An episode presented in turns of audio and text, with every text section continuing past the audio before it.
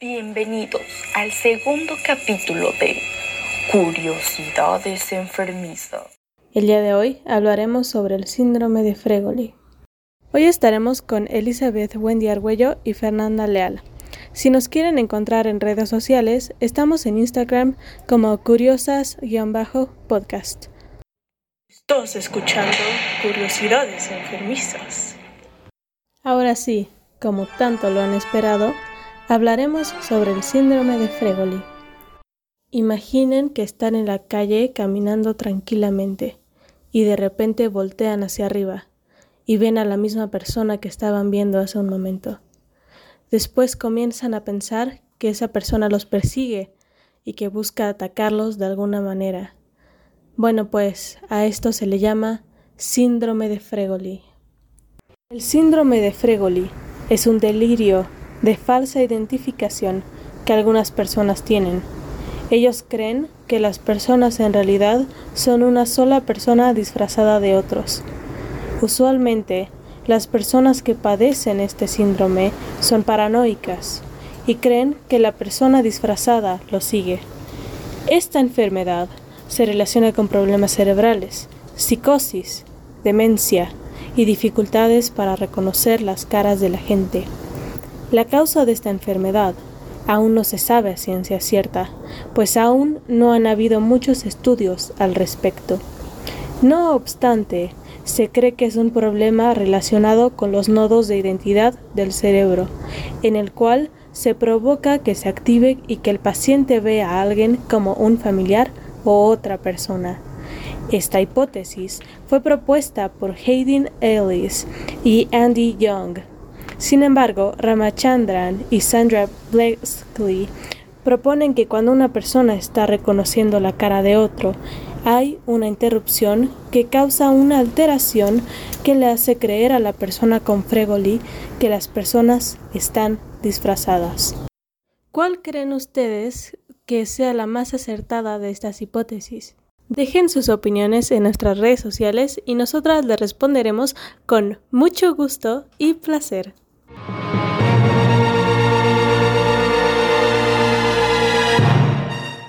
Los síntomas que tienen las personas con esta enfermedad son déficits en su memoria visual, convulsiones, crisis epilépticas y delirios. Aunque lamentablemente aún no se sabe cómo curarlo debido a la inexperiencia que tienen los doctores en cuanto a esta enfermedad. No obstante, la mayoría de las veces se les medica a estos pacientes con antidepresivos y otras sustancias. Así que ya saben, si les pasa alguna de estas cosas, no duden en contactar a un experto.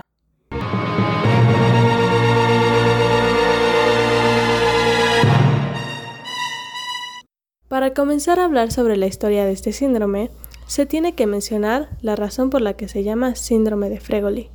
Leopoldo Fregoli era un cantante y actor italiano, él se caracterizaba por hacer cambios rápidos de personajes y por su habilidad de imitar a personas. ¿Les suena familiar?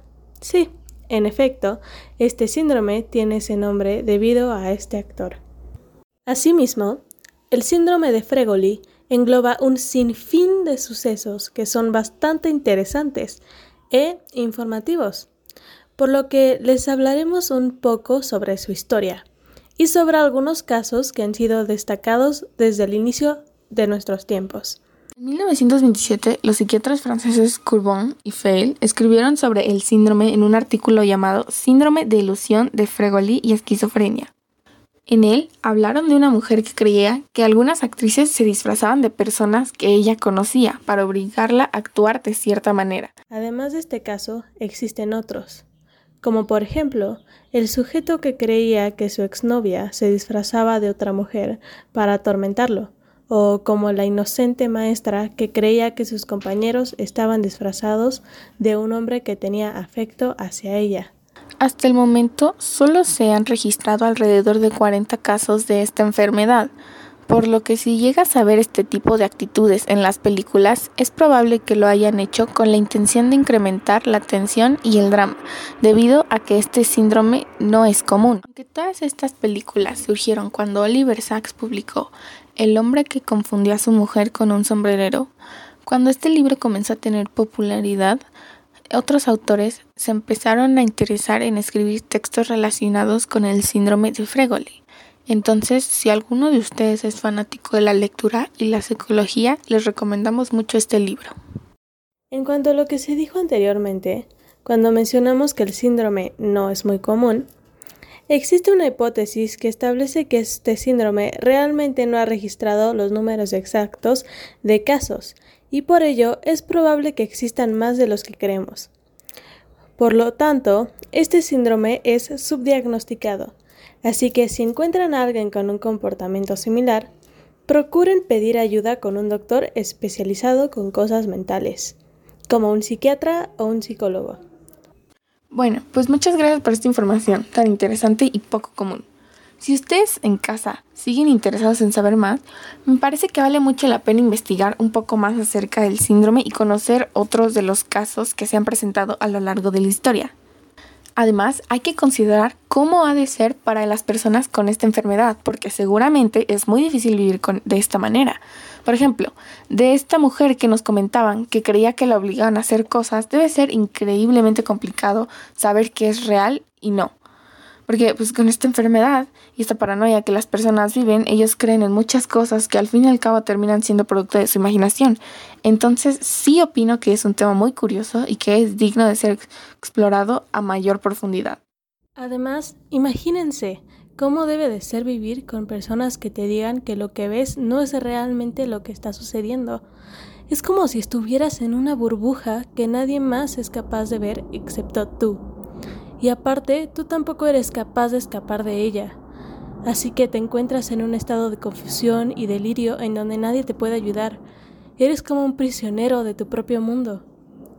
Ahora, vamos en un pequeño corte para escuchar una canción y dejar a nuestros pensamientos acerca de esto fluyan.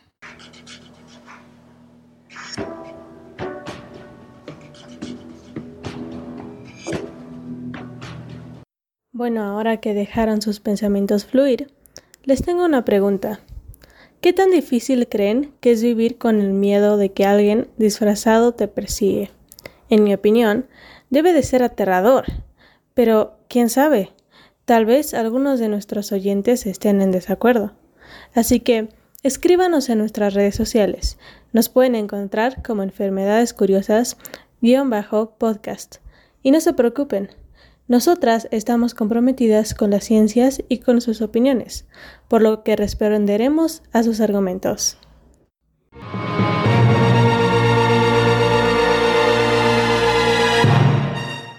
Para terminar este escalofriante capítulo, les queremos hacer unos anuncios. Nuestra producción se irá de vacaciones debido a que, pues, ya estamos algo cansadas. Pero tranquilos, nosotras vamos a estar al pie del cañón en nuestras redes sociales para que ustedes se puedan mantener curiosos. Eso fue todo por hoy les agradecemos por sintonizarse.